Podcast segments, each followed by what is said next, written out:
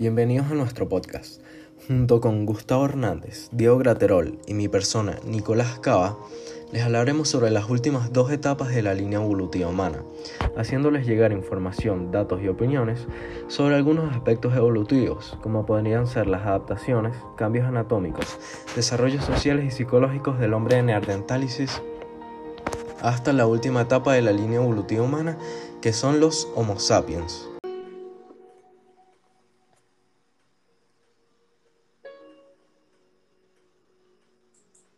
Bueno, para comenzar este podcast, podemos explicar esta especie extinta llamada Homo neanderthalensis, o también conocida como hombre neandertal, y su relación con la última especie de homínidos, los Homo sapiens.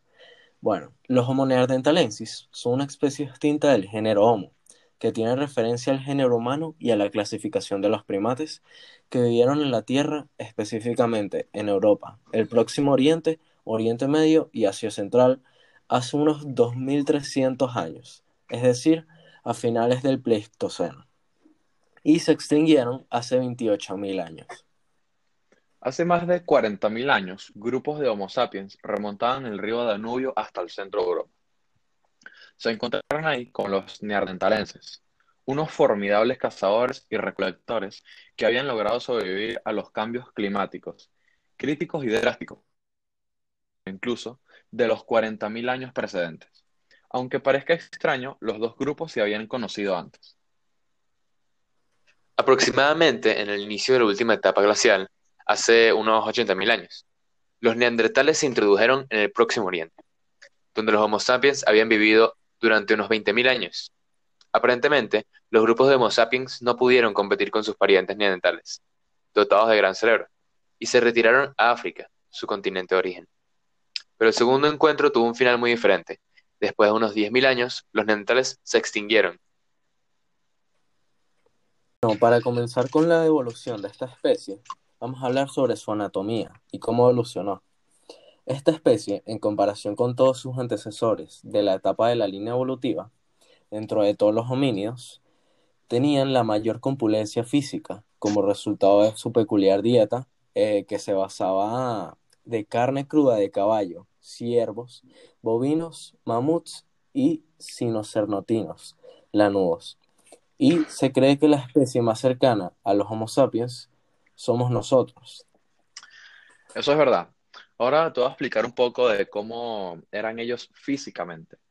A ver, el, el estaba dotado de una fornida estructura ósea, este, por lo que se necesitó una gran masa muscular para moverlo. Por ejemplo, su mentón era poco desarrollado, su, tenían una nariz bastante ancha, una frente oblicua y el cráneo era muy alargado. Estos y otros rasgos son los que los distingan, obviamente, del hombre moderno. Eh, también de estos cambios, y a pesar de la época en la que vivieron en Europa, eran muy bajas las temperaturas. Eran muy bajas temperaturas. Esta especie no tenía tanto vello corporal en comparación con los demás homínidos pasados ya que, ellos, ya que ellos usaban pelaje de animales contra el frío, y su piel y su sistema se fue adaptando al frío, lo que quiere decir que no necesitaban de tanto vello corporal. Además de que, se, de que contaban con una gran inteligencia para crear armas, utilizar fuego y cazar animales de gran tamaño, es decir, que aprendieron a sobrevivir. Bueno, y básicamente aprendiendo a sobrevivir, como dijo mi compañero, eh, eso es algo que no podían hacer los homínidos pasados ya que además de no ser tan grandes, su dieta se basaba principalmente en vegetales y frutas, por lo que no tenían tanta masa corporal como los neandertalensis. No tenían además de no tener la suficiente inteligencia como para hacer dichas cosas y actividades, lo que demuestra la gran adaptación y evolución de esta especie que se, que se asemeja tanto a la nuestra de eh, que somos los Homo sapiens. Eso es verdad, Nicolás. También cabe recalcar que es impresionante que los, que los científicos consideraban que eran la misma especie que nosotros los Homo sapiens. ¿Por qué pasaba esto? Bueno, esto era gracias a la gran semejanza que tenemos con su anatomía. Les voy a dar unos ejemplos. La cadera ancha, extremidades cortas, un cráneo muy parecido y lo más importante era que nuestro ADN era, eh, perdón, tenían 99.7% de nuestro ADN, que anatómica y físicamente, obviamente, nos hacía lucir demasiado similares. Eso es cierto, pero después se comprobó por estudios paleontológicos y científicos que esta especie eran unos híbridos entre ambas especies de homínidos, por lo que se consideraba como una subespecie de los Homo sapiens, y se refieren a ellos como Homo sapiens neanderthalensis, neanderthalensis además de afirmar que, que indican un origen común para los humanos modernos y los neandertales. Eh, estos, al indicar un origen para nosotros, es muy importante saber que, además de ser los antepasados más famosos encontrados, la mayoría de nosotros tenemos genes de estos neandertalensis, producto de un mestizaje anterior y tal vez sea la especie con la que más nos identificamos. Algo muy impresionante. Ok, ok. Entonces, estamos de acuerdo que esta especie tuvo una de las etapas más importantes biológicamente de los homínidos, que se fueron transformando hasta el hombre que hoy conocemos como hombre moderno.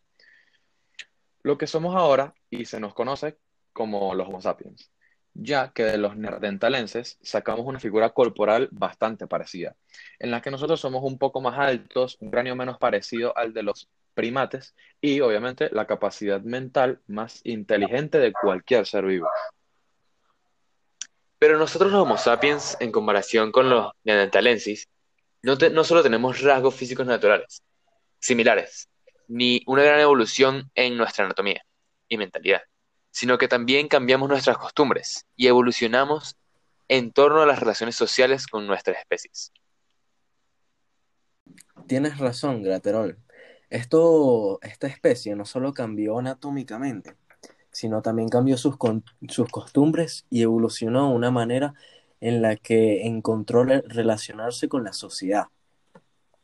Con esto quiero decir que los Homo neanderthalensis constituyeron sociedades complejas, con fuertes lazos entre sus miembros, eh, algo comprobado. Por ejemplo, que cuidaban de los, eh, de los individuos que eran heridos en batallas o cuando cazaban.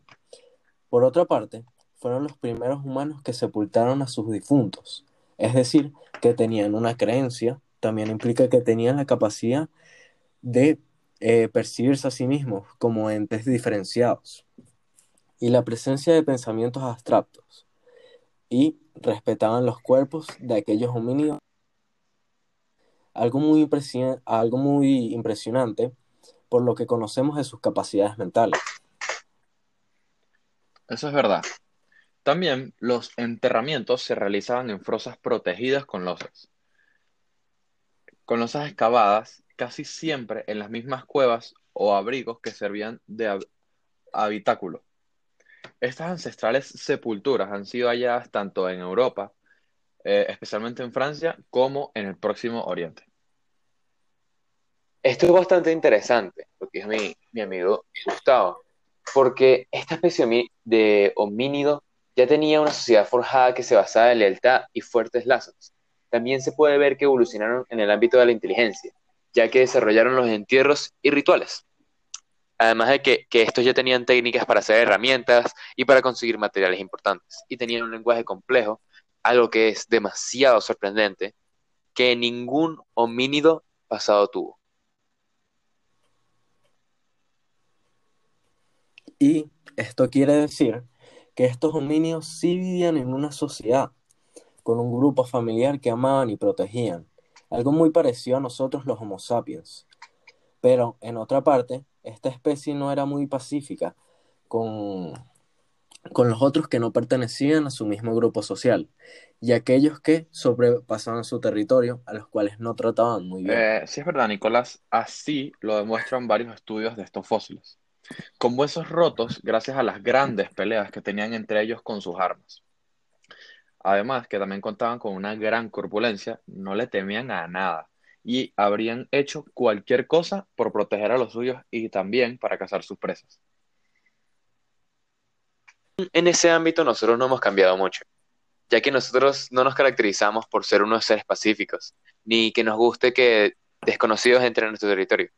Pero por otro lado, sí mejoramos nuestras relaciones sociales y hemos creado sociedades fascinantes en las que cada persona cumple un rol.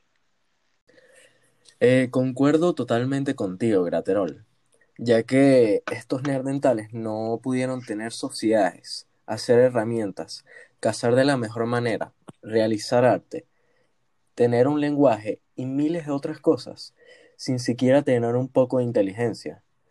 Por lo que varios psicólogos y científicos estudiaron su mente y cayeron en la conclusión de que estos homínidos sí razonaban y que tenían conocimiento. Ok, también cabe destacar que los leardentales no eran brutos en inteligencia. Esta subespecie humana, que de hecho estuvo cercana, escuchen esto, estuvo muy cercana a llamarse Homo stupidus. En realidad tenía un nivel bastante elevado de capacidad cognitiva. Y también existe una gran cantidad de pruebas que ameritan la consideración de estos seres como criaturas en realidad bastante inteligentes. Eh, claro, pero el hecho de que los neandertales poseyeran inteligencia no, no es muestra suficiente de que nuestra capacidad cognitiva no pueda ser mayor. Sin embargo, lo contrario tampoco tiene evidencia empírica demostrable. El comportamiento de una u otra especie era semejante. Y, solo la desaparición de, esta especie se, es utilizada como, como prueba de su menor habilidad mental.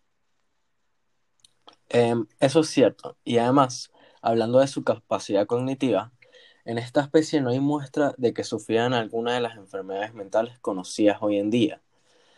E igualmente, si tuvieran, no tenían ningún tipo de forma de tratarlas, ya que eh, estos neandertales eh, no se conoce que tuvieran formas de tratar enfermedades o que ellos tendrían conocimiento sobre aquellas enfermedades. Me encanta, Nicolás. Pero ojo, también se puede notar la evolución de estos tratamientos eh, de estas enfermedades mentales. Y fue gracias a los Homo sapiens, los cuales al principio de los tiempos pensaban que las enfermedades mentales y la locura, imagínense esto, eh, los Homo sapiens al principio de los tiempos pensaban que eran ocasionadas por brujas y también por espíritus. Ese dato es muy interesante, Gustavo. Y además, al pasar el tiempo, estas enfermedades fueron tratadas de varias maneras, como el encerramiento en los manicomios y o con ayuda de especialistas. Eh, eso es muy cierto. Y ahí se puede demostrar el gran avance que tuvo eh, la manera en la que tratamos estas enfermedades mentales usando, eh, por ejemplo, psicólogos, psiquiatras y con ayuda de especialistas, algo que los Homo neanderthalensis no tenían. Bueno, y para finalizar este podcast, mi compañero Gustavo ¿Qué puedes eh, concluir tú, Gustavo? Eh, bueno, gracias por darme la oportunidad de concluir. Bueno, yo digo que nosotros somos Homo sapiens. Es decir, somos los únicos representantes de la gran familia de los homínidos anteriormente variada. También somos la última especie del ser humano que habita el planeta. Y nuestros antepasados nos dejan una herencia de millones y millones de años conquistando las ganas de vivir y la experiencia de un, la esperanza, perdón, de un mañana mejor.